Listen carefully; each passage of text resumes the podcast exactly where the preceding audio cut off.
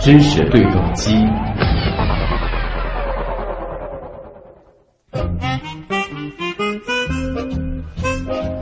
在上海，你可以观察到许许多多形态各异的鸟，它们或许有动人的歌喉，或许有的是有美丽的羽翼。最近呢，由上海市野生动植物保护协会、上海市野生动植物保护管理站组织的“沪上我最喜爱的鸟”投票评选活动结果出炉了。市民心目当中的人气之王，前十名分别是白鹭、小天鹅、八哥、喜鹊、画眉、普通翠鸟、鸳鸯、凤头麦鸡、白头杯和戴胜。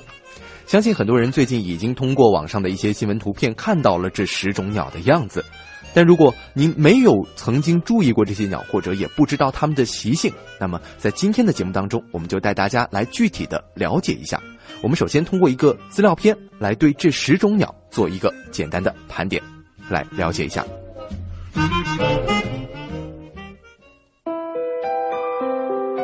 白鹭投票占比位居第一，夏候鸟、留鸟皆有。在上海，一年四季都能看到白鹭，市民在公园、池塘、林间、河畔常常能寻觅到它的踪影。不少摄影爱好者也把它作为鸟类拍摄的头号模特。小天鹅位居第二，冬候鸟。小天鹅洁白无瑕的羽毛，优美婀娜的身姿，常常被人们赋予纯洁美丽的象征。作为国家二级重点保护野生动物，虽然全球数量在递减，但是每年冬季在崇明东滩、南汇东滩都能看到上百只小天鹅在那里越冬休憩。八哥位居第三，留鸟。八哥因为它灵动的声音、极好的模仿能力为市民所熟知，林地、果园、农田、公园绿地、行道树，甚至屋顶上都能看到它们的身影。飞行时展开双翅，八字形的白斑也是它因此而得名。喜鹊位居第四，留鸟。近年来，喜鹊分布和数量有了明显的增加，在崇明岛尤其常见。去年，野保站在崇明的调查中就发现了一万多个喜鹊巢。画眉位居第五，留鸟。画眉因其特色精致的眉毛、婉转动听的歌喉而为许多市民所喜爱。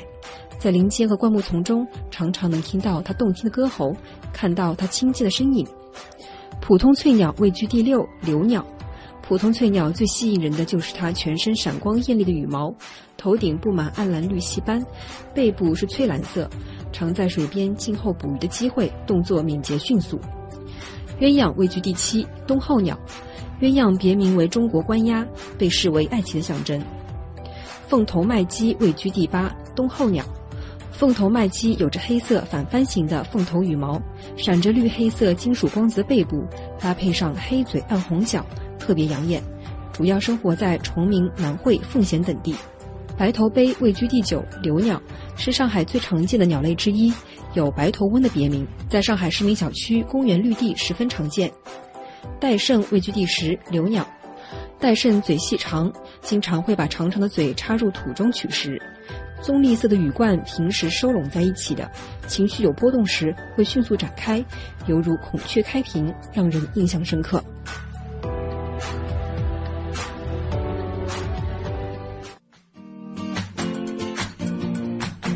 在刚刚的资料片当中呢，只是对这十种鸟类进行了一个简单的概括。那其中呢，喜鹊、画眉、八哥、鸳鸯这些身边是比较常见的，也有像是凤头麦鸡、白头杯、戴胜这些听着名字就是相对陌生一些的鸟类。那接下来呢，我们就来连线一位鸟类专家，带着大家来着重的了解其中的几种。我们要连线的是上海市野生动植物保护管理站的博顺奇。博顺奇，你好。哎，你好，主持人，你好。嗯，那这一次我们这个评选评出的十种最受欢迎的鸟，有人说鸟的外形这个形态外观啊是参与评选市民最看重的，您觉得是这样吗？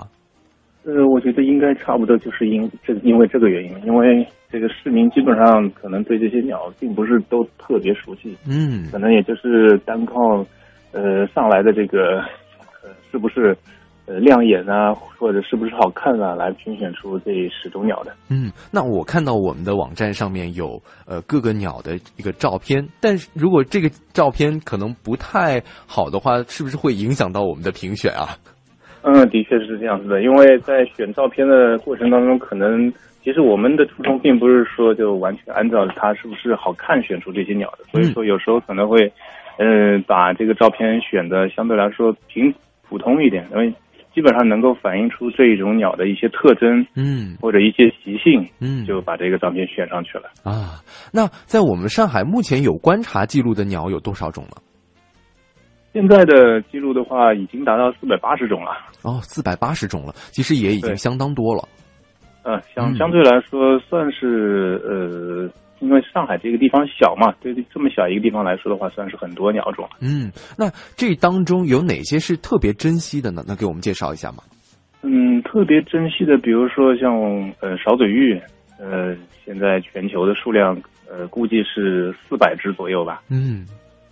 比大熊猫还少。啊还有比如说像黑脸琵鹭，嗯嗯、最近今年年头做的一个全球的同步调查是三千九百多只，嗯，也不多。对。这那些可能可呃以，其实比较这些珍惜珍稀的鸟类在我们上海也是有的。那我们这一次评出的这十种受欢迎的鸟，是从我们的候选名单当中评出来的。它们这些珍稀鸟类有在这个候选名单当中吗？嗯，这十种鸟当中，这真实的鸟就基本上算比较少吧，只有只能说是像小天鹅啊、鸳鸯这种，呃，国家级保护的这个鸟种，对，嗯，我相对来说比较珍惜。那我们现在评出来的这个结果是十种受欢迎的鸟嘛？那这十种鸟其实是从一个五十个大名单当中选出来的。在这对个筛选候选的这个大名单的时候，我们主要是有哪些考量呢？嗯，其实我们在筛选的时候做的第一步也是非常非常简单，但是非常非常需要我们基础数据的一步，就是把上海所有这十几年来记录的这些这个鸟种，它的记录的数量排了个序。嗯完了，从多到少排一个序，然后呢，呃，选出相对比较多的那么一些，完了结合它的濒危性啊，比如说还有常见性啊，还有考虑到各个类群它需要一个多样性，完了嗯结合种种这个标准，完了之后定出来这样五十种。嗯，所以是不是常见性是最主要的一个标准之一？对，这个是最最重要的一个标准，因为首先你这个受市民喜欢的话，你必须是大家相对比较熟悉的。嗯你如果这个鸟种非常珍惜，嗯、十个里面有九个半人都没有见过的话，那可能就不太适合放在里面。啊、原来是这样，所以我们刚刚提到的这个比较珍稀的这个鸟类的种类，所以没有在这个名单当中出现。对对，嗯，那我们再来看看我们具体的榜单哈、那嗯先来说说这个第一名吧，第一名是白鹭，名单当中是只有白鹭是夏候鸟、留鸟兼有的，为什么它会有这样的特征？嗯，怎么说呢？其实我们说一种鸟的它这个居留类型啊，那可能会有四种，比如嗯，说像留鸟，比如说像夏候鸟，就是夏天到这里来繁殖的鸟。对，比如说还有像冬候鸟，就是冬天到这儿来过冬的鸟，嗯，还有一种叫驴留鸟，鸟，嗯，还有一种叫最后一种叫驴鸟，就是旅旅鸟行，的，嗯也就是它在春秋迁徙的时候路过这儿，嗯，就仅仅是路过，哦，然后就到下一个点去了。嗯那么白鹭的话，其实嗯、它最主要的是夏候鸟和留鸟。那嗯么也就是说，白鹭这个种群当中有有一部分族群，它夏天会到这儿，从南方赶到这儿繁殖，嗯，但是呢，它还有一部分的种群是中年都留在这儿的，啊，就所是以它这这个比留如的说概这念也是，就是说它一直待在这个地方，对，比如说，如果说上海有一百只白鹭的话，那么呃百分之五十的这个是夏候鸟，嗯它只有夏天来；那么百分之三十的它是留鸟，一年四季都在这儿；嗯那么还有百分之二十呢，它可能是冬候鸟，就是在天冷的时候是从更北方的地方赶过来越冬的。啊。然后还有一些呢，可能它既不在这儿繁殖，也不在这儿过冬，它就在春秋迁徙的时候路过这里，嗯，那这样子。嗯，在上海的这个夏候鸟白鹭和留鸟白鹭之间有区别吗？会吗但？是有区别，有区别。啊嗯，嗯有你有如哪果样的区别呢？从外貌来看的话，它都是一个样子的。嗯，但是呢，它从它的习性来说，它就有非常明显的区别，就是什么呢？如果它是留鸟，中年在这儿待着的话，它每年春天的繁殖是从三月份就开始了啊，啊，然后完了之后，四月份我们就可以，甚至于可以看到这个呃，它的窝里面已经有蛋，有雏鸟。啊，然后呢，如果说是夏候鸟，就是到这儿来度夏来繁殖的这一部分族群呢，它需要到五月初才开始能够看到它的雏鸟，嗯，也就是它在繁殖的时候要比我们这儿，呃，常年居留的这个种群要晚一些。嗯，啊，原来了解是这样子。那呃，其实白鹭顾名思义就是说，这种鸟类的羽毛其实就是白色，大家也能想象。那可对是据说还有特例，对不对？还有白呃灰色的这个白鹭、有少数有极少数的灰色型，我们叫色型。哦，白色型型是最普呃什遍么的，？怎么去定义这个色型这个概念呢？但你可以想象这各种不同颜色的人种嘛，嗯，它都是它都是一种，但是呢，它是有两种色型的。哦，那它还有是一种灰色的什么情况下会产生这样子的一个区分？嗯，这个可能是有一些控制颜色的基因突变了之后，然后形成的这种。啊，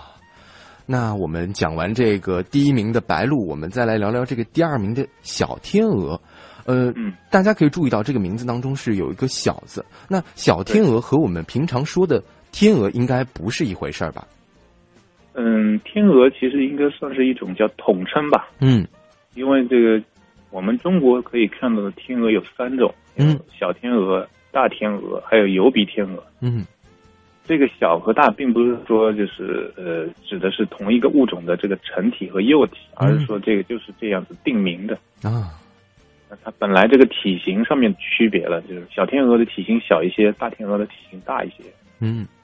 这样。啊，那这个小天鹅呢，其实是国家二级的重点野生保护动物。那之前的对资料片当中也说到了，在崇明的东滩和南汇的东滩可以看到小天鹅的祖踪迹。那如果有对兴趣去观察的话，想问问博胜奇，什么时候去可能会比较合适呢？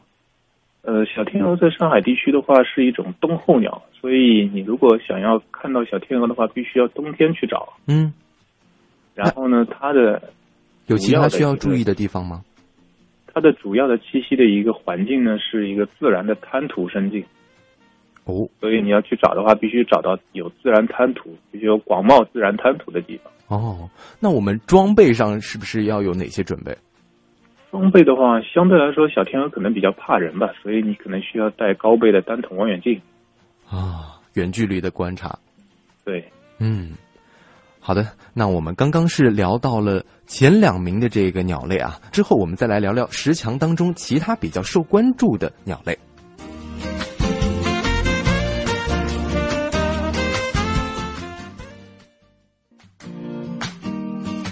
好的，欢迎回来，这里是正在直播当中的新闻实验室，咱们继续来连线上海市野生动植物保护管理站的博顺奇，一起来聊聊我们最近新评选出来的沪上最喜爱的鸟十强当中的其他选手。喂，博顺奇，你好。哎，你好，嗯，那个十强当中，这个鸳鸯啊，是常常被视为爱情的象征的。可是和我们刚刚提到的这个小天鹅相比，应该是从习气上来讲，小天鹅应该是更忠贞不渝的典范吧？嗯，怎么说呢？这个小天鹅呢是一夫一妻制，完了之后配对之后呢，就相对比较稳定了。嗯除非当中有一个个体呃早亡了，就先死了，嗯，要不然的话，这一个配对是一直可以坚持下去。啊，以后都不会改变的。对，嗯，那鸳鸯是怎样一个习性呢？鸳鸯呢就说的可能和小天鹅大相就是差别特别大了。嗯那个鸳鸯的话是，呃，繁殖之后等它交配完了下蛋好了，就基本上是雌鸟在那儿孵蛋。嗯，然后雄鸟呢就离巢了，基本上就不管事儿了。哦，那么它有可能会去到其他的这个鸳鸯的窝里面和其他的雌鸟完了交配，然后哦再，啊，它可能会去到好多个这样子的巢和不同的这个雌鸟交配。完了之后呢，它就结束自己的这个繁殖任务了，就开始找一个幽僻的地方躲起来换毛了。 哦，这个习性还跟我们以往的这个对鸳鸯的这个认知好像有点区别。这个好像差的比较大。对，相差还挺大的。他是说，鸳鸯在繁殖期会有多次不同个体的这个交配的行为。对，对嗯，那我们上海野鸟当中会有提到一个四大金刚，是包括了这个麻雀、朱颈斑鸠、乌冬和白头杯。那这个当中，麻雀曾经是被认为是误认为是四害而止步了五十强。那么，呃，除了这个白头杯之外，为什么另外两种没有最后入选呢？嗯，怎么说？可能也是因为长得相对来说不那么起眼吧。还有两种是朱颈斑鸠和乌冬，对，呃，相对来说长得比较偏暗淡一些。像朱顶斑鸠的话，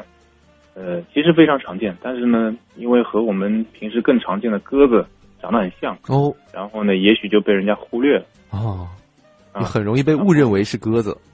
啊，对，呃哦，其实它的一个俗名就叫野鸽子嘛。哦，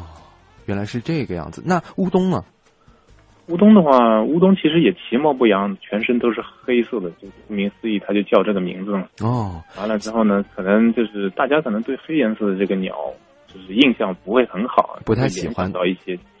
人可能代表胸罩的这个乌鸦啊或者之类的东西。啊，也是会容易联想到其他一些鸟类，可能会呃让这个鸟就不那么让大家所熟知，而且也会被误认。对，就其实如果说你真的了解它的话，你会觉得这个是一种很有意思的鸟，因为嗯，它的虽然长得不好看，但是它的鸣唱声音非常的动听。哦，它的并且还鸣叫比大概较是什多么样子的？可以给我们形容一下吗？嗯，怎么说呢？非常的婉转，基本上只要是在小区里面能够听得到的任何的鸟的声音，它都可以学得会。它可以学习其他鸟类的叫声。对，甚至于还有一些机械的声音，比如说你汽车警报器啊之类的。哦，那跟我们认识当中的鹦鹉之间有有什么样的区别吗？它其实也是一种学舌的一种一种能力吧，啊因为它有一个名字，有一个俗称叫百舌鸟。嗯，呃，意思就是它可以学很多种其他不同的声音。哦，这个还是非常神奇的一种现象对，但是嗯大部分人可能都不知道，对它有这样子的一个能力，啊！我们今天就了解到有一些了。误解。嗯，这个乌冬还是一种非常厉害，可以学各种叫声，甚至是其他声响的一种鸟类。对，嗯，那我们再来聊聊，同时还有止步时强的，之前一直呼声非常高的这个震旦鸦雀啊。震旦鸦雀是在五十强当中排在了第二十二位，在您看来，这个结果是意外的吗？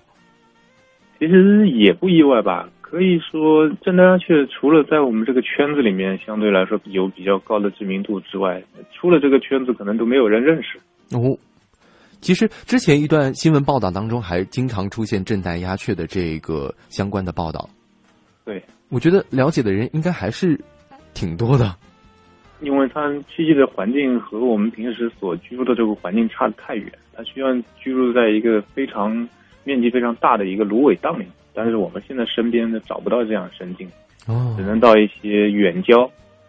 呃，海边有芦苇荡的地方，或者长江边上有芦苇荡的地方，才能嗯找到这种鸟。那其实呃，给大家介绍一下，就是说这个震旦鸦雀，呃，和咱们的这个虫鸣其实有着不解之缘的。那震旦鸦雀其实是上海的土著，可以这样说吧？啊，嗯，对它有是鸟嘛上海五十多种留鸟之一，主要呢是在崇明南汇、东滩等处的滩涂湿地、芦苇荡当中筑巢和觅食的。那对其实上个世纪末的时候，震旦鸦雀就被列为全球性的近危动物了。目前在现在上海啊，现在还是近卫动物。嗯，对，一直都是近卫动物嘛。但是这个数量目前在一个什么样的情况呢？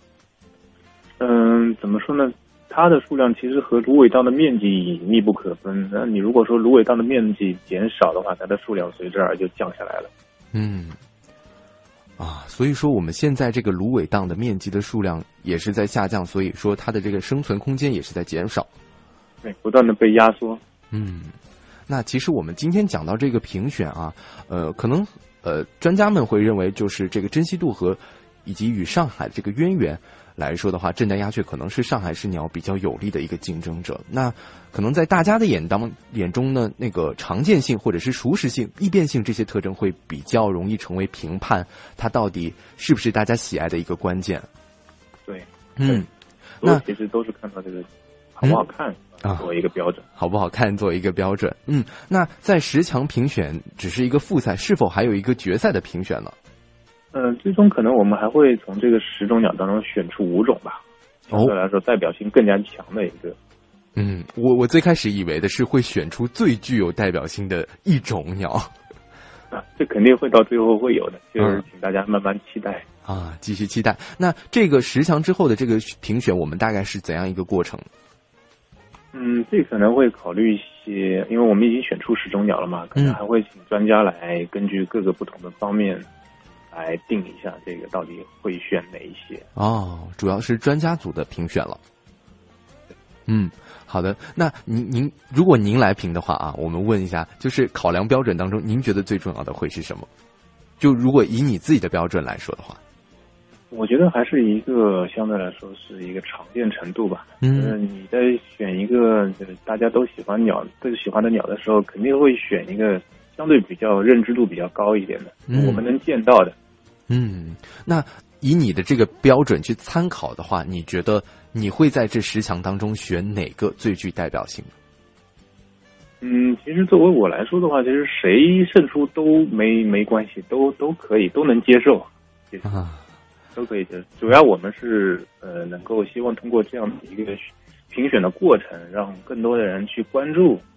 我们身边还有这么多美丽的鸟。嗯，的确，这样的评选活动其实大家的反响也非常的好，而且有助于唤起或者说增强我们整个社会的这个生态意识，同时也有益于保护鸟类资源和维护自然界的这种生态平衡吧，可以说。对嗯对。那现在上海的整体的生态环境如何？能不能给大家介绍一下？嗯，上海整体生态环境是这样的，可以分两个部分吧。呃，一部分就是我们沿海的一些湿地的环境，嗯相对来说呢，这两年这个湿地的面积减少的可能会比较厉害。嗯那么对于水鸟来说，可能呃情况并不是非常乐观。嗯那么，那么第二个部分呢是林鸟，就是林地的，就是我们现在的一些，比如说像环城绿带啊，像一些大型的公园呐、最近一些像郊野公园啊，慢慢的开始建立起来了。对对于你林地鸟类的这个保护，其实是非常好的。嗯那么像一些常见的鸟种，我们看到它的这个数量其实是在慢慢的往上升的，就嗯像我们刚刚说到的这个白头杯，嗯它这个数量是随着我们的一些，比如说这个园林的树种，呃，它的这个种植的面积啊，种植的种类的增多啊，这个这个鸟种也在慢慢的增多。嗯，所以说总体上而言，我们的环境在不断的改善的过程当中，对于我们的鸟类资源的保护也是一个非常有益的作用。嗯，是一个非常积极的作用。嗯，非常积极的作用。那我们也期待未来有更多各种各样的鸟类来来到我们的上海，或者说在我们上海自有的这个自然环境当中去出现。是的，是的嗯，好的，今天也非常感谢上海市野生动植物保护管理站的博胜奇给我们带来的关于这十强名单当中一些鸟类的介绍，谢谢您。啊，也谢谢大家的关注。嗯谢，主持谢人谢，嗯。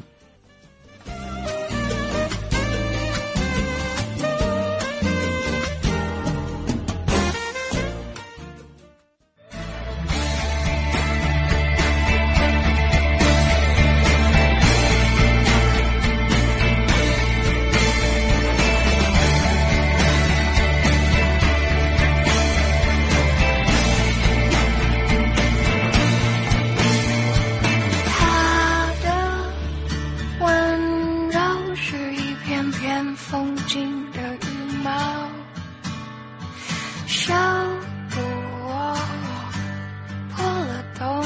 的偏见。他的双手是保持恒温的蝴蝶结，围绕着我。牵着我走。我们同时拥有快乐，却藏匿忧伤。听他说话的海浪，我便慢慢遗忘。我放肆的对他撒娇，任性